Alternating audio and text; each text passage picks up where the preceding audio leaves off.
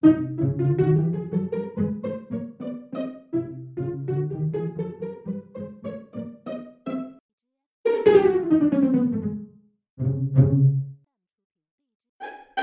家好，我现在所在的位置呢是昆明国际会展中心。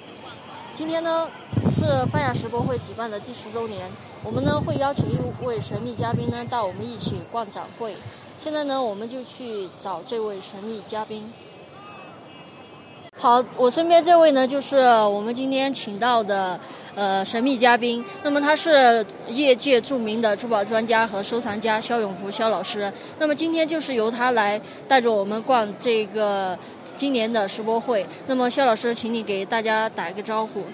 啊，大家好，呃，世博世博会已经十周年了，这个十年已经有那么多的人，那么多的嘉宾，那么多的这个呃市民来参加，说明我们这个世博会的朋友越来越多。希望大家买到心意的、高高兴的、最好的、有收藏价值的宝贝。谢谢大家。哎，好的，那现在我们就有请肖老师带着我们一起逛。这个世博会的展品，商家千家万家，目不暇接。那么到底去哪里呢？现在我听说这个玉雕界啊，我迫不及待的要去看一看。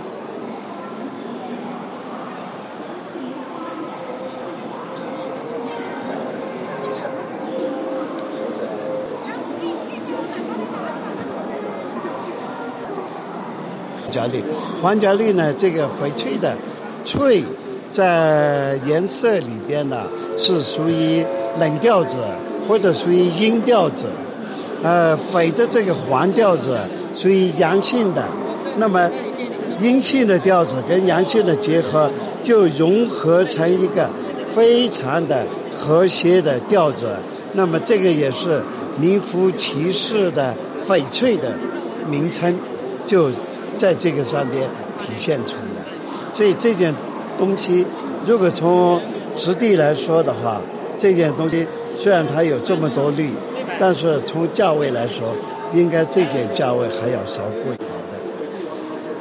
这些呢，南红玛瑙里边的巧雕，这个料倒是不怎么样，但是经过设计和雕刻，把它的优点尽量的体现出来。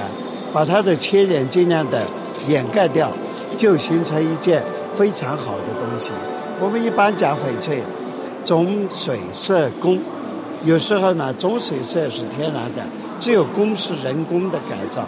人工做得好就可以加分，做不好减分。也就是说，艺雕在整个对翡翠行列里面的一个重要性，是吧？对呀，对呀，对呀，很多东西要靠人来塑造啊。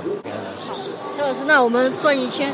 看一下有什么珍贵的东西。现在呢，我们就是跟随肖老师的脚步来到了台湾馆。那么现在由肖老师带领我们去看台湾馆的宝贝。台湾馆是我每一次必须要来的。那个今天我们一来就遇到老朋友于总，于总从台湾带来了很多非常珍贵的佳品。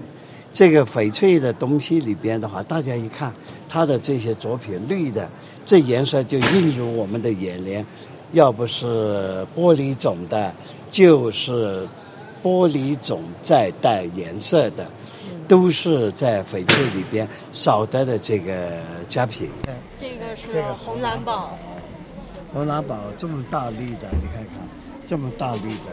这个蓝宝石里边，蓝里边带一点点的这个紫色，是蓝里边最美的颜色。就是它的这个是啊，世界五大名宝基本上都有了。